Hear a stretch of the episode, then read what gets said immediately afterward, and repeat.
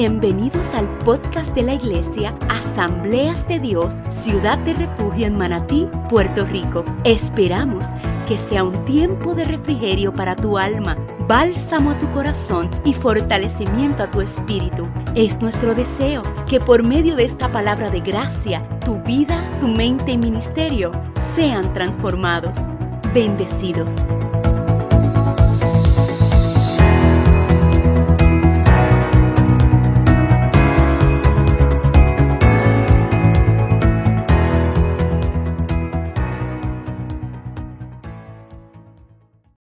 Colosenses capítulo 2, verso 8 hasta el 15. Lea así a la gloria del Padre, del Hijo y del Espíritu Santo. La iglesia dice, mirad, que nadie os engañe por medio de filosofías y huecas sutilezas, según las tradiciones de hombre, conforme a los rudimentos del mundo y no según Cristo. Porque en Él, hablando de Cristo, habita corporalmente toda la plenitud de la deidad y vosotros estáis completos en Él, que es la cabeza de todo principado y potestad. En Él también fuiste circuncidado con circuncisión no hecha mano, al echar de vosotros el cuerpo pecaminoso carnal en la circuncisión de Cristo sepultados con Él en el bautismo, en el cual fuisteis también resucitados con Él, mediante la fe en el poder de Dios que le levantó de los muertos. Y a vosotros, estando muertos en pecado y en la incircuncisión de vuestra carne, os dio vida juntamente con Él, perdonándoos todos los pecados no dice que algunos pecados. Ahí dice, perdonándoos todos los pecados. Y déjeme explicarle esto antes de seguir, porque cuando habla de todos los pecados, está hablando de todos los pecados. Y eso incluye los que usted cometió, los que está cometiendo y los que va a cometer. Él, está, él perdonó tus pecados, pasados, presentes y futuros, en Él. Y dice el 14, anulando el acta de los decretos que había contra nosotros, que nos era contraria, quitándola de medio y clavándola en la cruz y despojando a los principados y a las potestades, lo exhibió públicamente, triunfando sobre ellos en la cruz. Señor, te damos gracias por tu palabra. Porque tu palabra no torna atrás vacía, sino que tu palabra hace el trabajo por la cual es enviada. Espíritu de Dios te pido que en este momento todo lo que tú has puesto en mi corazón, en mi espíritu, para yo compartir con mis hermanos, Señor, sea trayéndolo para edificación, aumento de la vida de Cristo en cada uno de ellos, de manera tal que cuando salgamos de este lugar podamos tener un entendimiento claro de lo que tú has hecho en la vida de nosotros, lo que tú produces en la vida de nosotros y lo que es estar completos en ti, Señor amado. Gracias en esta hora. Permite que toda mente sea centrada en esta palabra y que podamos, Señor amado, ser edificados por medio de ella. En el nombre de Cristo Jesús. Amén y amén. Puede tomar asiento. Hemos estado hablando, empezamos en este mes hablando sobre el tema completos en Él, completos en Cristo. Y aunque tuvimos este, este mes, tuvimos dos domingos menos porque el domingo de madre no pudimos estar aquí porque se da libre en esta congregación. Y el próximo domingo que celebramos el domingo de madre, yo estaba recluido, así que no pude estar aquí. Significa, amado, que yo tenía cuatro sermones para hablar de completos en él que no voy a poder hablar porque tenemos hoy, este es este último domingo que tenemos, porque el domingo que viene empezamos una serie de verano, la serie de verano sobre las parábolas de Jesús. Quiero que usted sea partícipe de eso. Todos los miércoles y domingos vamos a estar hablando de alguna parábola de Jesús, comenzando desde el próximo domingo. Así que tuve que sentarme en casa y y tomar las cosas como que, por decirlo de alguna manera, más importantes para ponerlas en un solo bosquejo y poder hablar lo que el Señor ha puesto en mi corazón para que podamos ser edificados. Le dije la semana trazada que con el término completo que el apóstol Pablo usa en la, eh, eh, cuando se refiere o escribe a la iglesia de Colosa es una palabra en griego que se llama plero. Y esta palabra eh, plero que Pablo utiliza se refiere a estar completo. Es la misma palabra que Jesús utiliza cuando él hace muchos de los milagros que hizo. Él estaba diciéndole a ellos, está completando algo que necesitaba la intervención divina. Por ejemplo, cuando Jesús hace el milagro de la pesca milagrosa, él termina diciendo, y la embarcación estaba llena de peces. Pues esa palabra que se utiliza para llena de peces es plero. En palabras simples, él está diciendo, y ahora la embarcación está completa. Cuando Jesús también hace la, el milagro de los cinco pares y dos peces, que habla de ellos que después de ellos haber comido estaban completamente saciados. esa palabra de saciado es plero. En palabras simples, Jesús estaba diciendo, y ellos comieron hasta estar completamente lleno. Así que la palabra plero o la palabra completo significa, habla, eh, entienda, se habla de plenitud, habla de perfección. Eh, Emanuel, si me puedes bajar esto un poquito. Eh, habla de perfección, habla de sin necesidad de más. No tenemos necesidad de más. Estamos llenos, rebosantes. la palabra completo habla de un grado de totalidad. En palabras simples, todo lo que ocurre cuando nosotros nos unimos por medio de la fe a Cristo Jesús es que inmediatamente viene el plero de Dios a nuestra vida. Y entiéndase que el plero de Dios a nuestra vida es que una vez nos unimos unimos a Él, no hay manera de que nosotros estemos buscando algunas cosas que nos faltan. No, no, porque estando en Cristo Jesús, inmediatamente por medio de la fe, usted y yo estamos completamente llenos, completos en Él. Estamos rebosantes. No hay necesidad de más. Esto significa, amado, que en términos de espiritualidad, todo lo que Dios nos ha dado en Cristo es suficiente para vivir nuestra vida cristiana atados a Él sin necesidad de otras cosas. Entiéndase esto, amado, porque esto es importante. El problema dentro de nuestras congregaciones no es que la gente no esté completa, es que la gente no lo entiende. Y es por eso que la gente anda buscando cosas que ya tiene.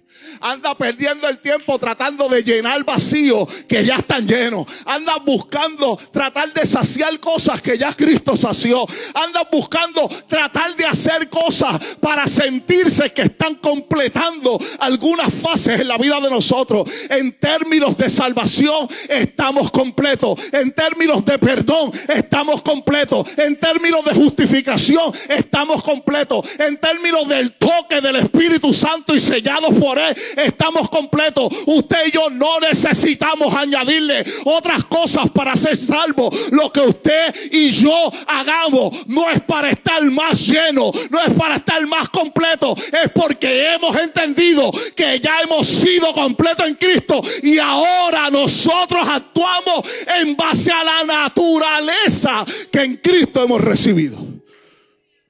Así que estar completo significa que no nos falta nada.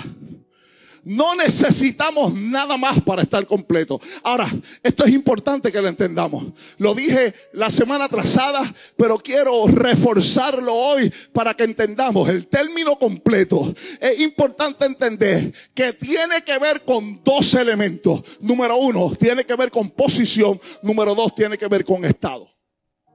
Posición y estado. Repita conmigo, posición y estado. ¿Qué significa esto, pastor? Esto significa que usted y yo, una vez venimos a Cristo, tenemos una posición en Él. En esa posición, usted y yo estamos completos. No necesitamos nada más. Ahora, tenemos un estado y el estado en que nosotros estamos viviendo es que todavía Dios está haciendo cosas en nosotros para llevarnos a donde ya Él dijo que nos va a llevar. Yo no sé si usted puede decirle amén a esto, pero mire, el apóstol Pablo lo que está diciendo es esto. El apóstol Pablo está diciendo, ustedes están completos, pero por lo tanto tienen que llegar a estar completos. ¿Escuchó? Ustedes están completos, pero por lo tanto, porque están completos, ahora ustedes tienen que llegar a estar completos. Ah, pastor, pero no estamos completos. Sí, estamos completos con relación a posición pero no con relación a Estado. ¿Qué significa esto, pastor? ¿Cuál es la diferencia entre posición y cuál es la diferencia entre Estado? Bueno, la posición tiene que ver con lo que usted y yo somos legalmente en Cristo. ¿Escuchó? La posición tiene que ver con lo que usted y yo somos legalmente en Cristo. Y el estado es en lo que yo debo convertirme. Quizás si le doy ejemplo, a lo mejor es más fácil. Usted y yo somos salvos. ¿Somos salvos o no somos salvos? Usted y yo vamos a ser salvos. Le pregunto, usted y yo, en posición, ¿vamos a ser salvos? No, no, no. Usted y yo somos salvos. Esa es nuestra posición. Nuestra posición es que usted y yo hemos sido salvos en Cristo Jesús. Pero usted y yo todavía no estamos en el cielo. Así que como usted y yo todavía no estamos en el cielo, usted y yo en posición somos salvos, pero estamos en la transición del estado a llegar a ser completamente salvo. Y eso se completa al otro lado de la eternidad. O ya sea que nosotros vayamos a Cristo o Cristo venga por nosotros. Pero somos salvos. Es más, la Biblia no dice, por gracia vas a ser salvo por medio de la fe. No, por gracia soy salvo por medio de la fe. Porque todo el lenguaje apostólico del Nuevo Testamento nunca tiene que ver con el futuro. Siempre tiene que ver con la posición legal en Cristo Jesús. Usted y yo no vamos a ser bendecidos. Usted y yo somos bendecidos con toda bendición espiritual. Usted y yo somos salvos en Cristo Jesús. Hemos sido justificados. Esa es nuestra posición en Cristo. Y mientras estamos en un estado de seguir siendo transformados a la imagen de Él. Usted y yo somos santos. Casi siempre que yo digo esto en esta congregación y en todas las que voy, la gente ni se lo cree. Le voy a explicar por qué la gente no se lo cree. Porque hemos creado un estándar de santidad. Eh, hay estándares de santidad que la gente piensa que mientras más serios, más santos son. ¿A usted no le ha pasado eso? Que hay gente que no se ríe ni con un vagón de payaso, porque ellos entienden que, que amado, ellos entienden que mientras más serios son, ellos más santos son. Amado, la santidad no tiene que ver con seriedad, es más, la santidad debe producir en nosotros gozo. Y ese gozo del Señor debe reflejarte en todo lo que nosotros somos. Usted y yo no tenemos que andar por la calle como si nos hubiésemos chupado un limón verde. Usted y yo necesitamos reflejar la imagen del Hijo que se ha manifestado en nosotros. Esa santidad va a producir gozo. No nos deja estático, nos pone dinámico. De manera tal que donde quiera que estamos, queremos reflejar la imagen del Hijo. Usted y yo somos santos en posición. A mí me encanta decir esto, yo lo he dicho muchísimas veces aquí y lo voy a volver a repetir. Una de las iglesias, es más, la iglesia de más problema en el Nuevo Testamento era la iglesia de Corinto. La iglesia que ningún pastor quisiera pastorear era la iglesia de Corinto. Mire que había en esa iglesia división, problemas con los dones. La gente tenía un tirijada entre ellos. Había dentro de la iglesia fornicación, adulterio. Al tal grado que la Biblia registra que un hijo estaba con la esposa de su padre dentro de la iglesia. Esa era la iglesia de Corinto. Tenía problemas de todo. Y el apóstol Pablo le escribe a la iglesia de Corinto diciéndole a los santos de la iglesia de Corinto, santo. Usted y yo, si hubiésemos escrito la carta a los Corintos, usted y yo le hubiésemos puesto a los chuleteros de la iglesia de Corinto.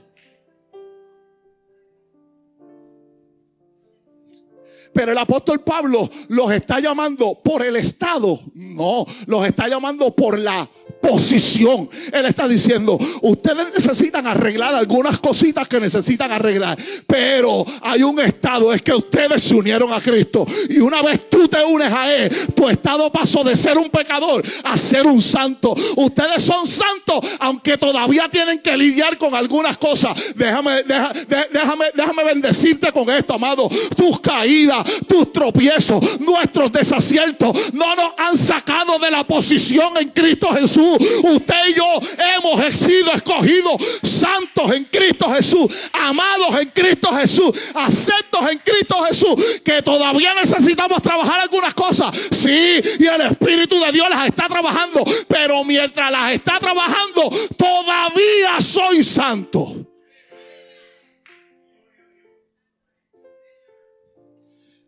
Somos santos, pero todavía estamos perfeccionándolo. Usted y yo somos perdonados, pero todavía nos están perdonando.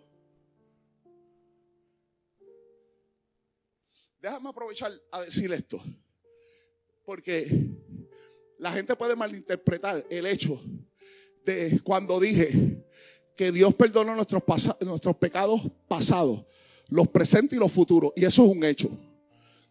Le voy a decir por qué es un hecho. Porque la Biblia habla en Hebreos y dice que un solo sacrificio eliminó todo el pecado. ¿Qué tenía que hacer el pueblo de Israel todos los años? Hacer un sacrificio para perdonar y expiar los pecados de ese año. La Biblia dice que Cristo entró una sola vez y en, en esa ofrenda que se entregó una sola vez, Él redimió todos nuestros pecados. ¿Qué significa eso? Que Él redimió los pecados que habían pasado hasta el punto de la historia que Él fue crucificado. Pero después de ahí, Él sigue perdonando los pecados futuros de cada uno de nosotros. Dos mil años después todavía nos sigue perdonando. ¿Qué, ¿Qué implicación tiene esto? Que ahora yo puedo hacer lo que me da la gana y pecar las veces que yo quiera porque ya yo fui perdonado. No, cada vez que usted peca, usted tiene que ir al trono de la gracia de Dios, arrepentirse y ahí va ya el perdón, porque el perdón ya está accesible para nosotros, pero ese perdón no significa que nos da una licencia para nosotros hacer lo que querramos. Si a usted le predican que usted después de unirse a Cristo puede hacer todo lo que su carne desea, a usted lo que le están predicando es carnalidad, no evangelio.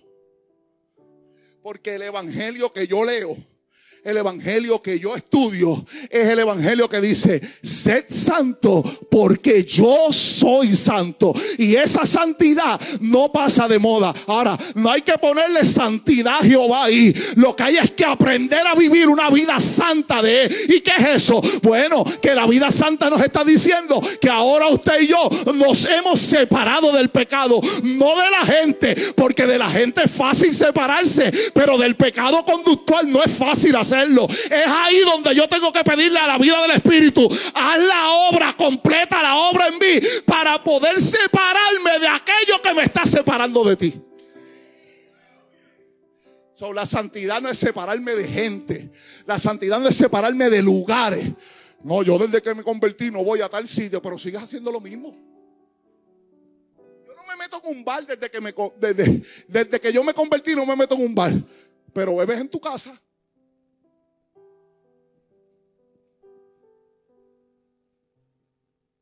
Parece que dolió eso.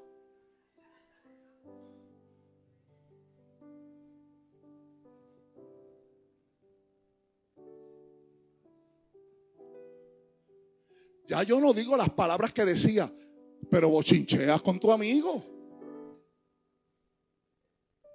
Paso, papi. ¿Te digo algo ahí? Como que, ¿verdad? A ver, se te resbaló la cabeza.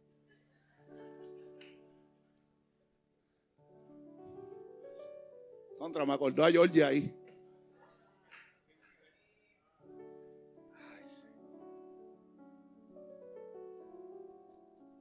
Somos perdonados. Pero todavía estamos siendo perdonados. Somos herederos. Pero todavía no se ha materializado en su totalidad. Esto es simple, amado. En Cristo tenemos legalmente por medio de Él todo pero no está, nos estamos convirtiendo en lo que ya legalmente somos. Eh, usted tiene una posición y en esa posición legal en Cristo, usted se está convirtiendo en eso que Dios dijo que usted. Mira cómo el apóstol Pablo le dice a los Gálatas, Gálatas 4.1.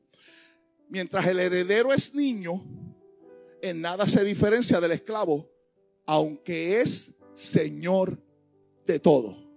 El apóstol Pablo le dice, ok, si hay un heredero que es menor de edad, es dueño de todo. En posición es heredero. En posición es dueño de todo. Pero ¿qué es lo que le pasa? Es niño. Y si es un niño, no puede administrar todo lo que tiene ni la herencia que se le va a otorgar. No puede. ¿Por qué? Porque todavía no ha madurado. En palabras simples, en posición lo tiene, pero en estado todavía necesita madurar. Así que Pablo dice, es más, él no se diferencia ni del esclavo, aunque él es el Señor de todo. ¿Por qué no se diferencia? Porque eh, el, el, esclavo está ahí y aunque es adulto no puede disfrutar de la herencia. Él es el heredero de todo, pero no puede disfrutar de la herencia porque todavía no ha madurado. No hay una diferencia entre uno y otro.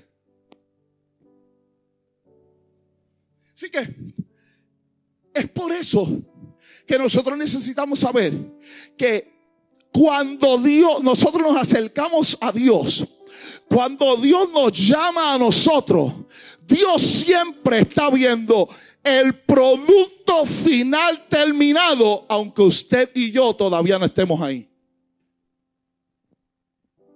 ¿Entendieron eso? Dios nunca está llamando, mire, cuando Dios llamó a David, para que usted tenga una idea, cuando Dios llama a David a ser rey, que manda a Samuel a, la casa de Isaí para que unja a uno de sus hijos, que él le trae los primeros siete, y Dios le dice, ese no es, te queda alguno, ah, todavía queda un muchachito para allá. Ve que yo no me voy de aquí hasta que yo unge ese muchacho. Y fueron y lo buscaron y lo ungieron. ¿Qué David estaba haciendo? ¿Qué era lo que David estaba haciendo? ¿Alguien sabe? Cuando lo fueron a buscar, ¿qué David hacía? Apacentando la oveja. ¿Sí o no? Estaba cuidando la oveja. Y desde cuidar la oveja, Dios lo llama reinado. ¿Sí o no? Ahora, la pregunta que tendríamos que hacer, ¿qué era David?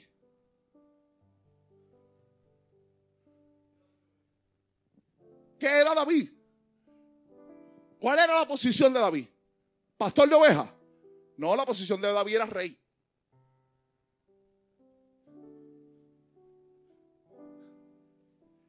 Tráemelo que Dios ha preparado un rey. Yo, la palabra de Dios a Samuel es, yo me he provisto de rey en la casa de Isaí. Esa es la palabra de Dios a Samuel. Así que, que ya David era rey, aunque estaba apacentando ovejas. ¿Qué era lo que le estaba haciendo? Su estado era apacentar ovejas. Su posición era el rey de Israel que Dios había escogido. cuando lo fue? 22 años después.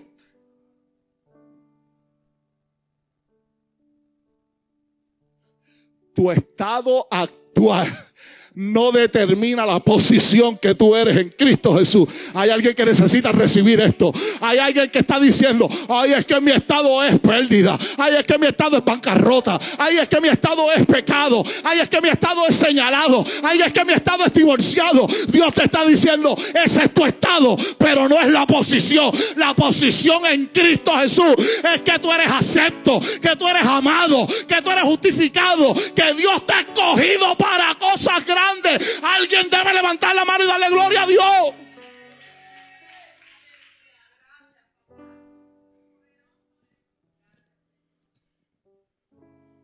Por eso el problema que nosotros tenemos con nuestros hijos es que nosotros siempre lo estamos culpando, culpando por el estado actual.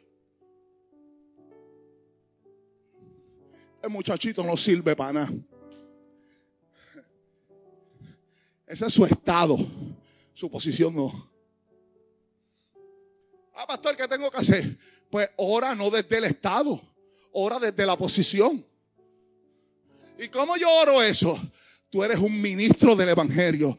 Tú eres un hijo de Dios separado. Tú eres un escogido desde el vientre. Tú eres el que Dios señaló desde antes de la fundación del mundo. Tú eres un hijo de Dios. Tú eres perseverante en la obra. Tú vas a ser un ministro para las naciones. Y cuando nosotros comenzamos a orar desde la posición, todo comienza a cambiar. Porque tú no estás viendo ahora lo que Dios está haciendo. Pero ya Dios vio el producto final antes de llamarlo.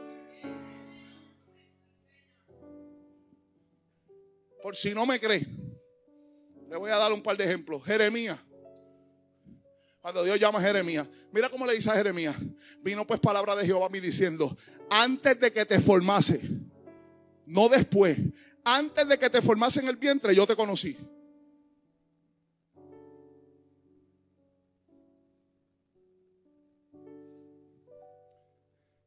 ¿Usted escuchó eso? Mira lo que está diciéndole. Te lo voy a explicar en puertorriqueño lo que Dios le está diciendo a Jeremías. Lo que Dios le está diciendo a Jeremías. Antes de que tu papá y tu mamá supieran que estaba embarazada. Antes de que tu mamá y, tu papá supieran cuál era el sexo. Antes de que tu mamá y tu papá supieran qué tú ibas a hacer. Yo te conocí antes de eso. No solo te conocí, mira lo que dice. Antes de que naciera yo también te santifiqué. No solo lo santifiqué, dice, te di por profeta a las naciones. Y Jeremías dijo, ah, Señor Jehová, es aquí que yo no sé ni hablar porque yo soy un niño. Y me dijo, no digas que soy un niño porque a todo lo que te envíe irás tú y dirás todo lo que yo te mande. Él le está diciendo a Jeremías, mira Jeremías, tú me estás escuchando ahora, pero antes de que, eh, como dice en el Salmo 138, antes de que el embrión vieran tus ojos, ya yo te había visto. Antes de que tu papá y tu mamá estuvieran juntos, ya yo te había santificado. Antes de que tu mamá y tu papá, ups, los tomara de sorpresa, ya yo te había dado por profeta, no solo a ti, a las naciones. Y vas a decir todo lo que yo dije. Dios no está hablando desde el Estado. Es un niño de ocho años, por favor. No le está hablando desde el Estado. Le está hablando desde la posición en lo que ya él lo había colocado. Está completo en mí. Si me ven gritando mucho, yo creo que todavía me queda residuo del suero. Cuando Dios llama a Pedro, ¿recuerda cuando Dios le cambia el nombre a Pedro? Entonces le respondió Jesús, bienaventurado eres Simón, hijo de Jonás. ¿Recuerdas? ¿Qué dice la gente que soy yo? Uno dice que eres Elías, uno dice que eres el profeta, uno dice, ¿y ustedes? ¿Quién dice la gente que soy yo? Se quedaron callados los discípulos. Y Pedro levantó la mano y dijo, bueno, Señor, tú eres el Cristo, el Hijo del Dios viviente. Entonces Jesús le dijo, bienaventurado eres Simón, hijo de Jonás. Porque esto no te le reveló ni carne ni sangre, sino mi Padre que está en los cielos. Yo también te digo que tú eres Pedro y sobre esta roca edificaré mi iglesia y las puertas del Hades no prevalecerán contra ella. Dios le cambia el nombre de Simón a Pedro y le está diciendo, te estoy cambiando el nombre porque tu estado actual, Simón, significaba caña frágil batida por el viento. El nombre que Dios le cambia es Pedro, que significa piedra. Así que él está diciendo, te estoy cambiando el nombre de caña frágil a piedra, porque tu estado actual es caña frágil, tu estado actual es que todavía vas y viene, tu estado actual es que eres impulsivo, pero mi posición, le estoy hablando a la posición, te estoy diciendo que tú eres una piedra que yo he puesto aquí, eres soporte para el evangelio de Cristo Jesús. Amado, déjame decirte algo. Aún con tus ambivalencias, con nuestra inconsistencia, Dios nos está llamando no desde el estado, desde la posición en Él.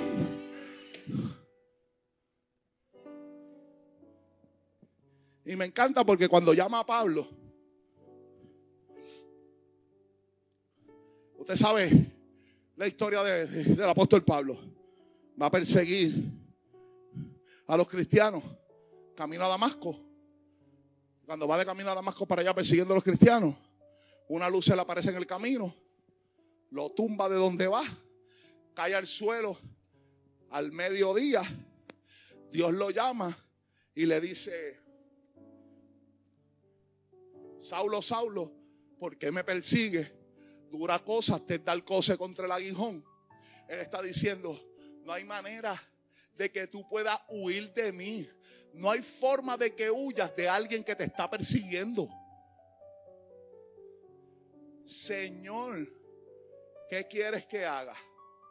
Ve, lo dejó ciego en ayuno y oración por tres días. Y después llama a Ananías para que vaya a orar por él. Y mira lo que Dios le dice a Ananías cuando lo llama para que ore por Pablo. Le dice, el Señor me dijo, ve, porque instrumento escogido me es este para llevar mi nombre en presencia de los gentiles y de los reyes y de los hijos de Israel. Porque yo le mostraré cuánto le es necesario padecer por mi nombre. Instrumento mío es este. Pero si es un perseguidor de la iglesia, ¿Qué estaba haciendo Dios? Llamándolo desde su estado, llamándolo desde la posición. Nosotros necesitamos entender esto, amado. Nosotros necesitamos entender esto. ¿Usted sabe por qué? Porque la mayoría de las frustraciones de los creyentes dentro de nuestras congregaciones es los problemas que han tenido que no se sienten suficientemente santos y elegidos para ejercer para ejercer una función. Déjame decirte que no es que, que, no es que Dios está viendo los que tú te estás buscando tú mismo, porque hay algunos que nosotros caemos nosotros mismos y nos los buscamos nosotros mismos. Dios lo que está diciéndote, aún con los problemas que has tenido, aún con las caídas que has tenido, aún con aquello que me prometes, pero que después no cumple, aún con aquellos que has llorado para entregarme, pero después vuelve y los recoge, aún con esos problemas, aún aún con esos dolores, aún con esa rotura, aún con el alma rota, aún con las emociones a flor de piel, aún cuando todavía no sabes contestar algunas cosas que ya deberías controlar, aún así Dios no te está llamando desde tu estado, desde tu caída, desde tu problema, desde tus situaciones, desde tus dificultades. Dios te está llamando desde la posición en Cristo Jesús que Él te ha llamado. Por eso te está diciendo, tú eres santo, tú eres escogido, tú eres separado, tú estás completo en mí para hacer la obra que ya yo he decidido hacer en tu vida. Alguien necesita creer esto. Ahora, si necesitamos entender esto, lo próximo que necesitamos entender es que estar completos no significa que todo está resuelto con relación a nuestra conducta, con relación a nuestro temperamento y con relación a nuestras emociones.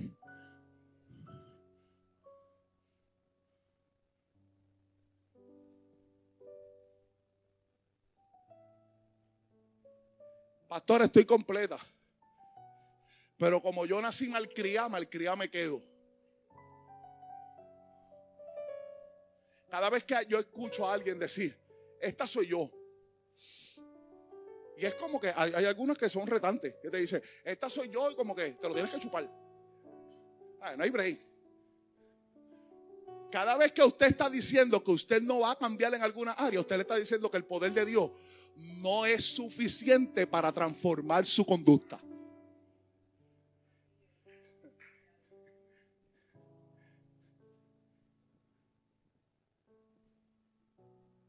Yo soy así.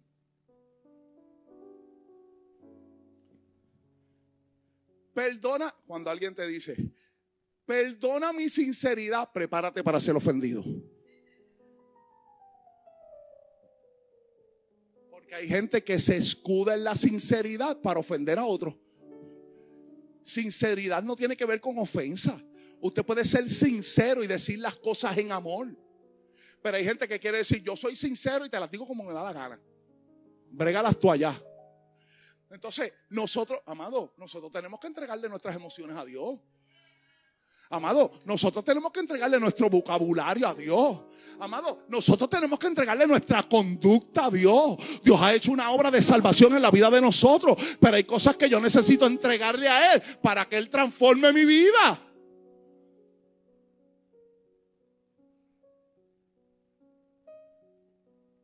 Estamos completos en Cristo, pero no le entregamos nuestro vocabulario. No, ya yo no hablo como antes, pero bochincheas como siempre.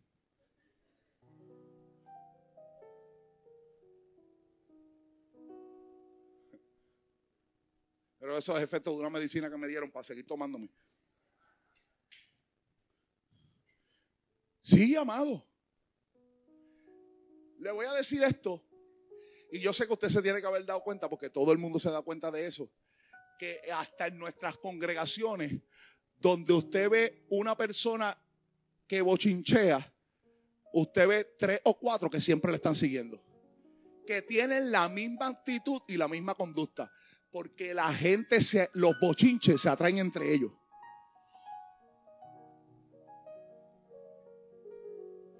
Ponle un stop a alguien que bochinche y te saca de su lista. Ponle un stop a alguien. Cuando, Hacho, ¿tú sabes qué? Que lo que pasa es que el pastor sigue ahí, que tiene esto y lo otro. Para, para, no, no me hables de eso, yo no quiero escuchar de eso. A la semana no va a estar hablando del pastor, va a estar hablando de ti que le paraste el caballito. ¿Por qué pasa? Eh, no, yo le entregué mi vocabulario al Señor, ya yo no hablo malo pero todavía sigue hablando en jeringosa. Necesitamos entregar nuestro carácter. Ah, la gente que dice, es que yo tengo un carácter fuerte. Si usted no puede controlar su carácter, usted no tiene un carácter fuerte, usted tiene un carácter débil. El que tiene carácter fuerte es aquel que doma su carácter y lo somete a la vida del Espíritu de Dios. Carácter fuerte no es decirte las cosas estrujadas. Eso es carácter, eso es debilidad de carácter.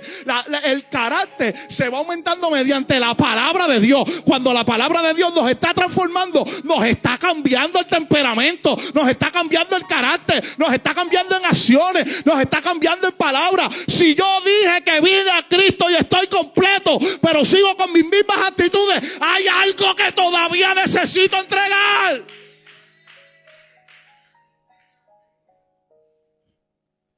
No, yo estoy completo en Cristo, pero todavía no perdono.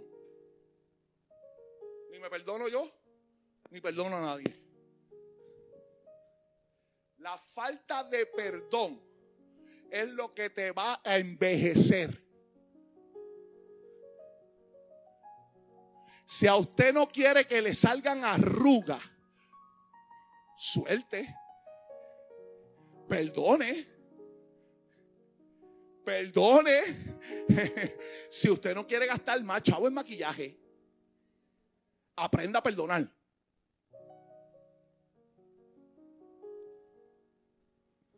Hay gente de 35 años que usted los ve y parecen de 60. Usted dice, ¿y qué demontre le habrá pasado a este? ¿O a esta? Basta con sentarse 10 minutos a hablar con ellos y te habla de todo lo que ha pasado que no ha soltado. Y tú dices, toda una vida en el Evangelio sin perdonar a la gente. Yo no puedo.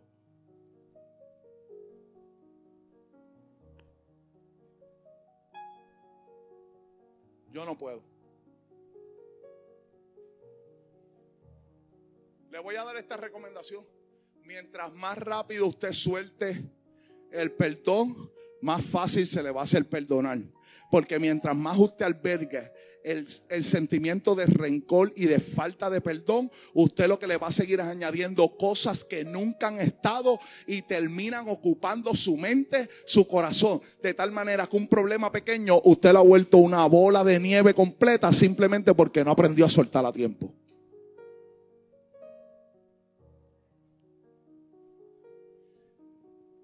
Nosotros tenemos que entregarle también al Señor nuestras inconsistencias. Un día sí, un día no. Un día quiero, otro no. Un día amo, otro no. Un día estoy a fuego, el otro frío como un témpano de hielo. Un día quiero hacerlo todo en la iglesia, otro día quiero soltarlo todo en la iglesia. Un día quiero predicar, al otro día quiero sentarme. Un día quiero... No, no, no, no, no, no, no, no, no, no, no, no, amado. Una de las cosas más difíciles para trabajar dentro de la iglesia es con gente inconsistente, con gente fría y con gente de doble ánimo. Usted tiene, usted no necesita una motivación el domingo para volver el domingo que viene a hacer algo. Usted lo que necesita es someter su vida a la vida del Espíritu. Cuando usted somete su vida la vida del Espíritu, entonces todo aquello que lo hacía inconsistente lo vuelve productivo para la gloria de Dios. Los talentos que tú tienes no son para esconderlos. Los talentos que tú tienes son para usarlos en la obra de Dios. Métete, deja la frialdad, deja la tibieza y comienza a usar los dones de Dios para edificar el cuerpo.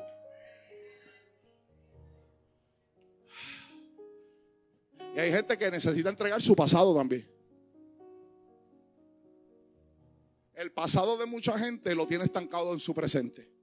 Y te voy a decir esto, nunca vas a tener un futuro de gloria. Ahora, déjame ser rápido en esto para, para cerrar. Pablo habla profundamente de tres elementos necesarios en los cuales nosotros estamos completos. Pablo lo dice, aunque son demasiado de muchos textos como para poder tocarlos, porque no puedo, no puedo detenernos, no puedo detenernos ahí, porque si no, no termino. Esto lo vamos a tocar para aquellos que pueden venir los miércoles. Lo vamos a tocar todos estos textos a profundidad los miércoles. De agosto en adelante, porque ahora tenemos la serie de, de, sermones de las parábolas. Pero el apóstol Pablo habla de tres elementos en estos textos en los cuales nosotros estamos completos. Número uno, el primer elemento que él habla es la salvación. Usted y yo estamos completos en términos de salvación. Escuche, usted no puede ser salvo si usted no se ha unido a Cristo por medio de la fe.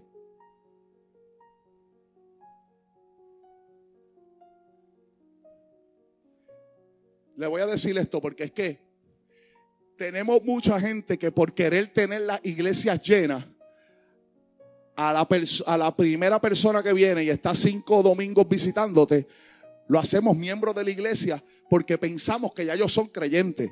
Pero si una persona no se ha unido a Cristo por medio de la fe, no puede dar fruto, no puede unirse a la iglesia de Cristo. Ah, dolió esa. Es una verdad. Y esa es la verdad del Evangelio. Y si te ofende la verdad del Evangelio, no soy yo el que te estoy ofendiendo, la Biblia te está ofendiendo. La Biblia te está diciendo, para que haya un compromiso genuino, tienes que estar unido a Cristo. ¿Qué significa esto, pastor? Que si yo no me uno a Cristo no puedo venir a la iglesia. Te siga viniendo 20 años a la iglesia y cantando todos los corridos y disfrutando del tiempo de adoración y de la prédica. Y puede levantar las manos también, pero no puede disfrutar de los beneficios de estar unido a Cristo. Porque solo por medio de la fe, cuando nos unimos a Él, es que estamos completos en términos de salvación.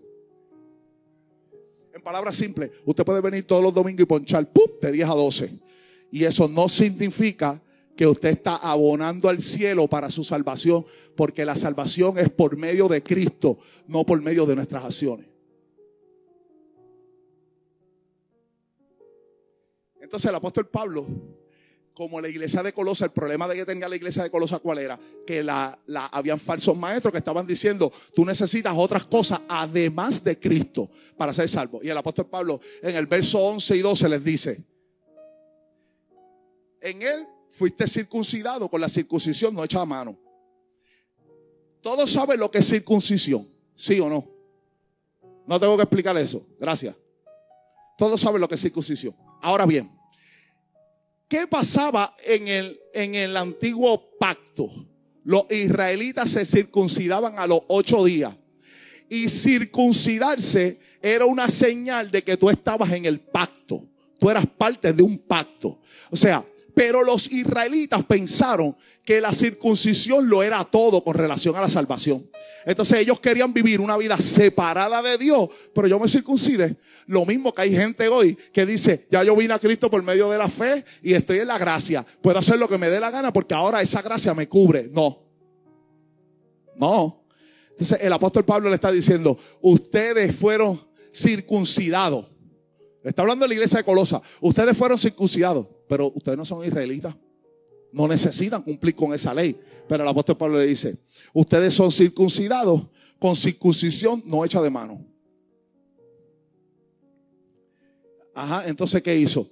Al echar de vosotros vuestro cuerpo pecaminoso carnal, están en la circuncisión de Cristo ¿Cuál es esa circuncisión? El apóstol Pablo le explica en el próximo texto. Esa circuncisión es que cuando Cristo murió, ustedes murieron con Cristo. Que cuando Cristo fue sepultado, ustedes fueron sepultados con Cristo. Y cuando Cristo se levantó al tercer día, ustedes se levantaron con Él. En términos simples, el apóstol Pablo le está diciendo, ustedes han sido circuncidados, separados en el nuevo pacto porque se unieron a Cristo.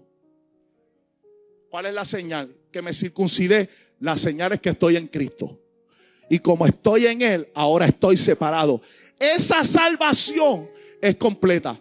¿Por qué? Porque mira cómo dice, en esta usted resucitó con Él mediante la fe y el poder de Dios que le levantó de los muertos. Déjeme explicarle esto, aunque no me puedo detener ahí, pero déjeme explicarle esto porque esto es importante. Porque el apóstol siempre está hablando cuando usted y yo venimos a Cristo, siempre le está hablando de una muerte. La gente piensa, escúchame, la gente piensa que entre, que entre Cristo y nosotros, en el medio lo que hay es un arrepentimiento.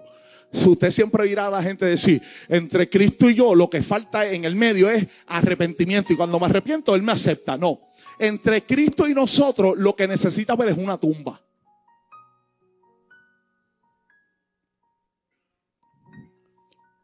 Una tumba, ¿por qué, pastor? Porque el apóstol Pablo siempre dice, usted y yo necesitamos morir para poder vivir en Cristo. Así que lo que tiene que haber es una muerte. Y en esa muerte te voy a decir lo que significa, lo que cuando el apóstol Pablo siempre habla de muerte, lo que, lo que el apóstol Pablo quiere decir. El apóstol Pablo quiere decir incapacidad de responder.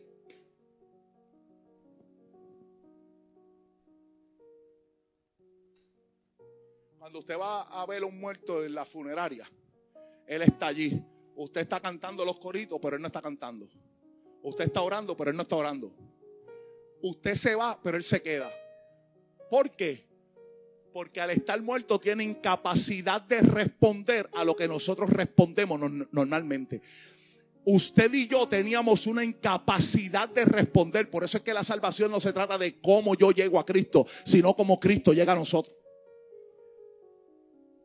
Por eso es que el apóstol Pablo, eh, escribiéndole a los Efesios, le dice, cuando ustedes estaban muertos, incapacidad de responder en delitos y pecados, Él los dio vida juntamente con Cristo y por gracia soy salvos por medio de la fe. Él está diciendo, cuando usted no tenía la oportunidad, la capacidad de responder, Él se acercó a usted y Él le dio su vida. Y la clase de vida que nos dio, dice Hebreos 7, que esa vida que nos dio es una vida indestructible. Así que en términos de salvación, usted y yo estamos completos. Toque a alguien, toque a alguien que está a su lado y dígale, estoy completo, estoy completo. En términos de salvación, estoy completo, estoy completo, estoy completo. la primera vez que lo digo así, pero es que estuve en un congreso hace un par de semanas y como lo dijeron tanto, ya se me pegó. Número dos.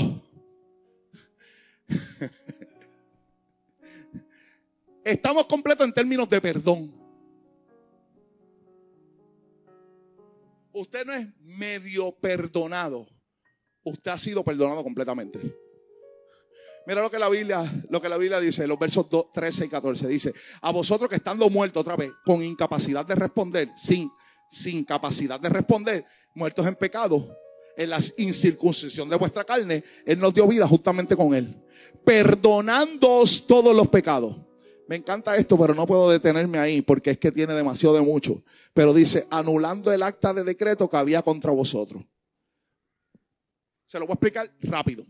¿Qué era el acta de decreto? El acta de decreto era cuando usted debía algo a la justicia, se anotaba en unos papiros.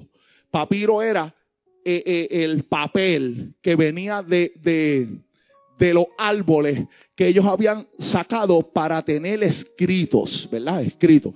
Incluso ahí fue donde se escribió la, la, parte de la, de la Biblia, del Nuevo Testamento, en papiro. Así que ellos escribían, los escribas, que eran los que escribían, escribían todo lo que usted debía o todo lo que usted tenía que pagar. Estaba escrito ahí. Y a eso que se escribía ahí se le llamaba el acta de decreto. ¿Quién firmaba el acta de decreto? Alguien lo escribía y yo mismo lo firmaba. En palabras simples, yo decía, esto que dice ahí, yo lo debo. Y mi firma decía que yo debía eso que escribieron ahí. Y entonces el apóstol Pablo dice, mira cómo el apóstol Pablo lo dice, el apóstol Pablo dice, cuando a ti y a mí nos perdonaron, él lo que hizo fue que él anuló el acta de los decretos que había en contra de nosotros, que no era contraria a nosotros, la quitó de en medio y la clavó en la cruz. Estas tintas que se escribían en los papiros no tenían ácido. Por ende, esta tinta no penetraba. Así que era fácil, bueno, no tan fácil, pero era, no era imposible limpiar esto. ¿Para qué? Para poder volver a usar el papel. Cuando alguien terminaba de pagar una deuda, ya sea el gobierno, ya sea que eh, de cárcel, ellos limpiaban eso y lo borraban. El apóstol Pablo está diciendo, cogieron tu acta de decreto. ¿Quién la cogió? La cogió Cristo. Él mismo la limpió, él mismo la anuló y él la clavó con él mismo en la cruz. De manera que no hay nadie que te pueda cruzar por lo que ya Cristo te perdonó.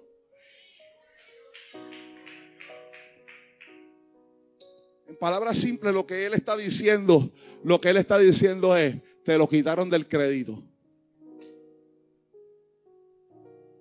No tienes que pagarlo. Hubo alguien que fue y lo saldó por ti. Aleluya. Gloria a Dios por eso. Nuestro perdón es completo. Número tres, nuestra victoria también es completa. Mira cómo le dice Colosenses 2.15. Despojando a los principados y a las potestades, los exhibió públicamente, triunfando sobre ellos en la cruz. Y como yo estaba crucificado con Cristo, como yo estuve sepultado con Cristo y como yo resucité con Cristo, nosotros también exhibimos los demonios y las malicias públicamente. Si Cristo reinó sobre ellos y tiene la victoria sobre ellos, usted y yo también tenemos la victoria. Por eso el apóstol Pablo escribiendo en los romanos decía que usted y yo somos más que vencedores por medio de aquel que nos amó. Él está diciendo, usted y yo no tenemos que volver a sufrir porque estamos perdiendo. Ya usted usted y yo hemos sido declarados completamente victoriosos.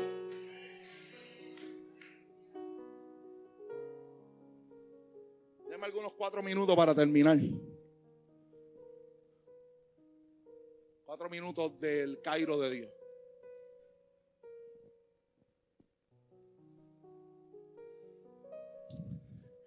Pablo es intencional cada vez que él escribe en sus cartas sobre la vestidura del creyente. Pablo no solo escribió sobre la vestidura del soldado en Efesios 6. Pablo siempre está diciendo en todas sus cartas vestíos, vestido o revestido. Por ejemplo, él dice en Colosenses 3:12, dice, vestido pues como escogido de Dios, santo y amado, de entrañable misericordia, de benignidad, de humildad, de macedumbre, de paciencia. También en Efesios 6:13, vestido de toda la armadura de Dios para que podáis estar firme contra las acechanzas del diablo. En Efesios 4, 22 al 24 dice, en cuanto a la pasada manera de vivir, despojado del viejo hombre que está viciado conforme a los deseos engañosos, renovaos en el espíritu de vuestra mente y vestíos del nuevo hombre, creado según Dios en justicia, en santidad y en verdad. ¿Qué Pablo está haciendo entender? Pablo lo que hace entender a la iglesia de Colosa es que lo que se perdió en el Edén, nosotros lo hemos recuperado en Cristo.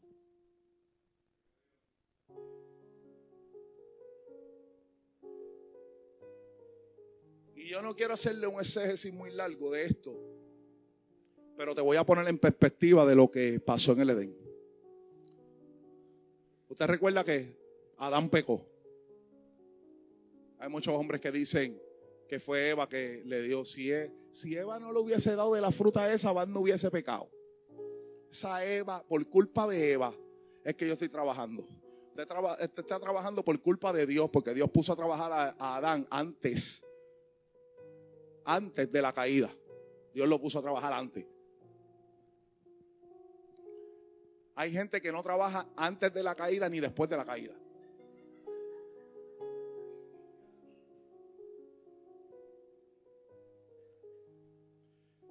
Pero ese, es otro tema. Adán peca. Cuando Adán peca, ¿qué pasa? Adán peca, pasaron dos cosas. Se escondió porque él se vio que estaba desnudo. ¿Recuerdan eso? Bien.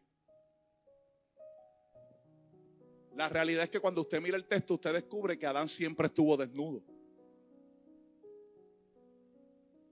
O Adán no siempre estuvo desnudo, siempre estuvo desnudo. El pecado le abrió los ojos, la Biblia dice que abrió los ojos. La realidad del asunto ahí es que hay un estado interno que se afecta, que termina reproduciéndose en lo externo. Dios siempre está trabajando con cosas internas en nosotros que terminan reflejándose en lo externo. Nunca es a la inversa. Cuando Adán se ve desnudo por fuera, es que por dentro primero ya se había visto desnudo. Déjame ver cómo, déjame ver cómo, cómo explico esto. Mire, el problema de la desnudez no es un asunto interno, no es un asunto externo, es un asunto interno. Cuando usted se pone el outfit que usted se va a poner para donde usted va, ya usted antes de ponérselo, usted lo ha internalizado. Dígame las mujeres que no. Hay algunas mujeres que saben desde el día antes lo que se van a poner mañana. ¿Sí o no? Es más, hay algunos que lo sacan. Hay gente que todavía no se ha mirado al espejo y ya sabe si le va a quedar bien o no. Porque es un asunto interno. Interno está diciendo, esto me va a quedar bien. Y como el asunto es interno y el asunto interno le dijo usted que eso le va a quedar bien, por eso es que usted se cambia diez veces después que se mire en el espejo. Porque cuando usted descubre que no le queda tan bien como usted pensó internamente, usted entra en crisis.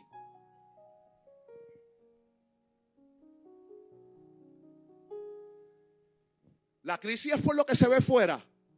La crisis es por la lucha que hay dentro. Porque ya dentro yo asumí, cuando me he visto, asumí que lo que me va a salir, el que, lo, que va, se va a ver por fuera, ya internamente está probado. Cuando Adán se mira por dentro, y ve que no tiene aprobación, descubre que por fuera no está vestido.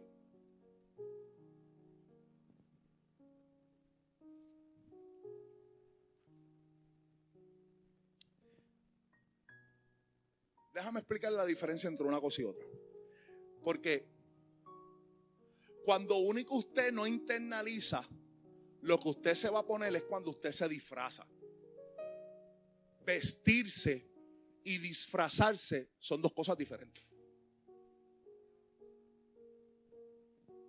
Usted se viste porque internamente ya usted aprobó lo que usted se va a poner. Cuando usted se disfraza, a usted no le importa cómo le quede porque es un disfraz. Te voy a decir cuál es el problema que tenemos dentro de nuestras iglesias. Que hay mucha gente que en vez de vestirse, se disfraza. ¿Por qué? Porque en el disfraz no hay que darle toque. El disfraz no tiene que dar a la medida. El disfraz no tiene que quedar lindo. El disfraz es un disfraz. Por eso el apóstol Pablo no dice disfrácese. Él dice vístanse de Dios. Y antes de decirle, vístanse, Él le dice, ustedes tienen que tener un cambio de mente. Él le está diciendo, es aquí arriba lo que descubre lo que hay adentro para que se refleje por fuera. Pastor, ¿por qué usted está diciendo todas esas cosas? Porque cuando Adán se vio que estaba desnudo, Dios le pregunta, ¿dónde tú estás, Adán? Dios le pregunta a Adán, ¿dónde está? No porque Dios no supiera dónde estaba Adán. Dios le pregunta a Adán para hacerle saber a él, dime tú dónde tú crees que está, porque yo sé dónde tú estás, pero dime tú dónde tú estás. Yo necesito escuchar que tú me digas dónde tú estás. Adán le dijo, hay tres elementos que entran con el pecado. En la vida de Adán, tres elementos que entran con el pecado. Número uno, Adán lo primero que le dice es, tuve, oí tu voz y me escondí porque tuve miedo. El miedo entra con el pecado. Y el miedo, déjeme decirte esto, el miedo es un elemento que opera ilegalmente en la vida del creyente. La Biblia dice, porque Dios no nos ha dado espíritu de cobardía, sino de poder, de amor y de dominio propio. El miedo es ilegal en la vida del creyente, porque la Biblia también dice que el verdadero amor echa fuera el temor. Y no, no me puedo detener ahí, pero entró el miedo. Lo segundo que operó fue la culpa me escondí. ¿Usted sabe por qué él se escondió? Él no se escondió porque tuvo miedo. Él se escondió porque se sintió culpable por haber fallado. La culpa es un sentimiento ilegal en la vida del creyente. Cuando Dios nos perdona a nosotros, está eliminando la culpa que tú y yo teníamos por haber fallado y pecado. Él está diciendo, hasta esa culpa yo te la perdone. Y lo tercero que hizo Adán fue que dijo, que, que, entró fue la vergüenza porque estaba desnudo. La vergüenza opera ilegalmente en la mente de los hijos de Dios, que están completos. Alguien que está en Cristo Jesús completo no puede sentir vergüenza. Usted es un sinvergüenza.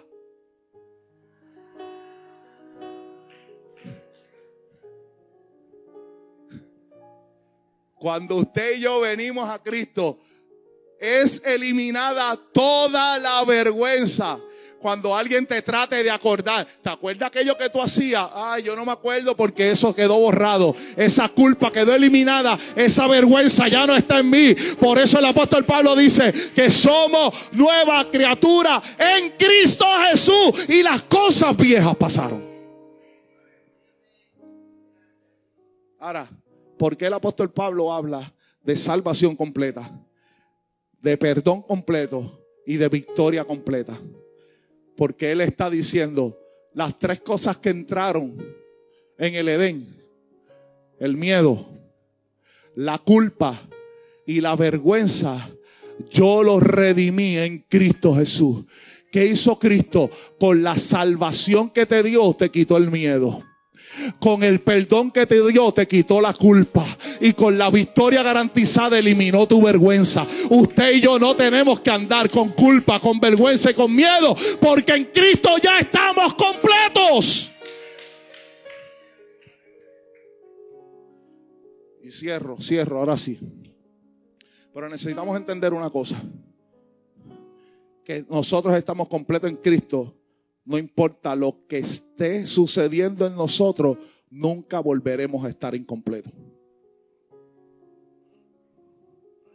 ¿Escuchó? Usted se acercó a Cristo por medio de la fe, está completo. Eso significa que usted no va a volver a estar incompleto nunca más.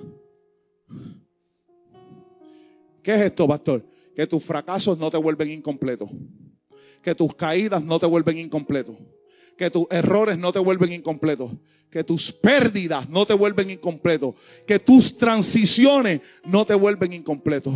La garantía gloriosa de que tenemos a Cristo Jesús es que en Él solo habita en nosotros, sino que también estamos habitando en Él y a su vez todo lo que tenemos ahora es el disfrute de lo que vamos a gozar en la eternidad. ¿Por qué? Porque estamos completos en Cristo. Póngase en pie.